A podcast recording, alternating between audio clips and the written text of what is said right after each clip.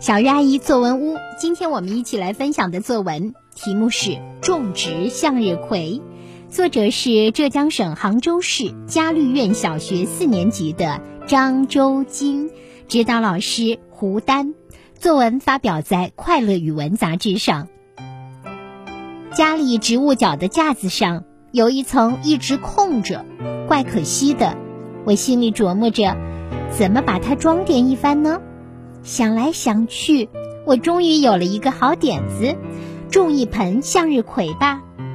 在花盆里种下几粒向日葵的种子后，我就回到书房，准备开始写今天的作业了。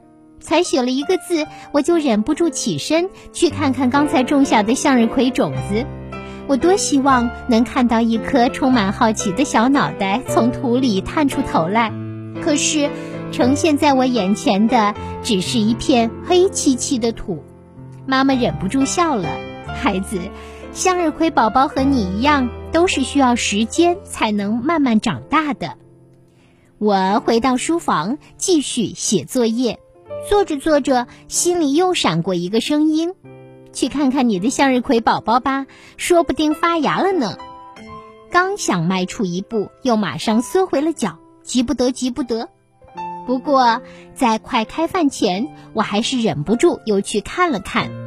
第二天、第三天，我仍然会隔几个小时就去看看向日葵宝宝。到了第四天，我惊喜地发现花盆里的土有几块稍稍向上凸起，就像一个个小土丘。再凑近点看，能隐隐约约发现一些小绿。此时此刻，我很想拨开小土丘看个究竟。但我马上又缩回手，我害怕我过于用力伤害了这一个个小生命。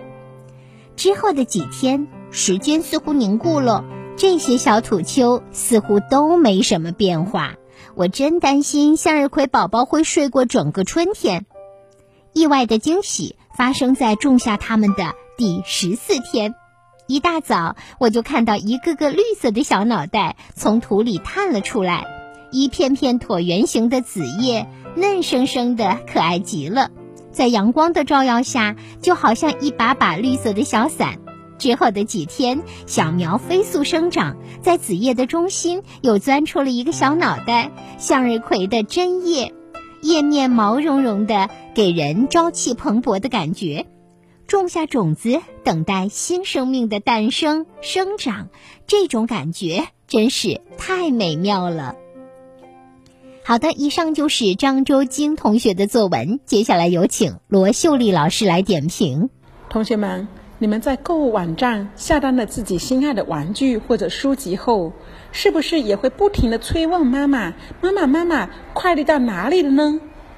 因为有了这一层挂念，有了这一层等待之后的生活，你是不是感觉特别漫长，特别与众不同？等待给我们平凡的生活添加了一抹不一样的色彩。从古至今，等待也是文学中一个永恒的话题。是的，参加比赛，等待结果揭晓的过程；阅读侦探悬疑小说，等待揭晓结果的阅读过程；观看魔术表演，这些呀都是等待。这些等待的过程之所以精彩，那是因为我们在等待的过程中浮想联翩，内心波澜起伏，并甚至会因此做出一系列违背常理的做法，让人觉得妙趣横生、精彩无比。张周金同学深谙此道，他的这篇名为《种植向日葵》的习作，就是书写有关等待话题的一篇好文章。这篇文章。他写的是种下几颗向日葵种子后，热切的期盼向日葵能够早点发芽。经过漫长的十四天等待之后，向日葵呀终于发芽了。小作者觉得呀，等待新生命诞生的过程非常美妙。小作者以向日葵的生长过程为其中的一条线索，通过一系列细致的描写来展示自己的等待过程。其中呀，最突出的有动作描写，比如在刚种下几粒向日葵种子后，回到书房才写一个字，就忍不住起身去看看刚才种下的向日葵种子。再比如，在妈妈帮他答疑说向日葵需要时间长大之后，我回到书房继续做作业。可是做着做着又想去看了，刚迈出一步就马上缩回了脚。后来的几天，快开饭前还是忍不住又去看了一看，隔几个小时就去看向日葵宝宝。这些细致的动作描写，让一个焦急等待的小朋友形象呀跃然纸上。此外，在等待的过程中，小作者的心理描写也非常精彩。比如，在刚坐下去的时候，小作者的心情就非常着急。他写道：“我多希望能看到一颗充满好奇的小脑袋从土里探出来呀！”刚刚安定下来，做了一会儿作业，心里头又闪过一个声音：“去看看你的向日葵宝宝宝吧，说不定发芽了呢。”接着呢，他又自己劝自己：“急不得，急不得。”后面还担心向日葵宝宝是不是已经会睡过整个夏天，等等，这一系列呀，看似矛盾的心理描写、内心独白。更是把小作者在等待过程中的焦急形象呀展示的淋漓尽致。小作者的这些动作描写、心理描写如此的细致，吸引着我们边读文章边不由自主的和小作者一起担心向日葵，一起等待向日葵。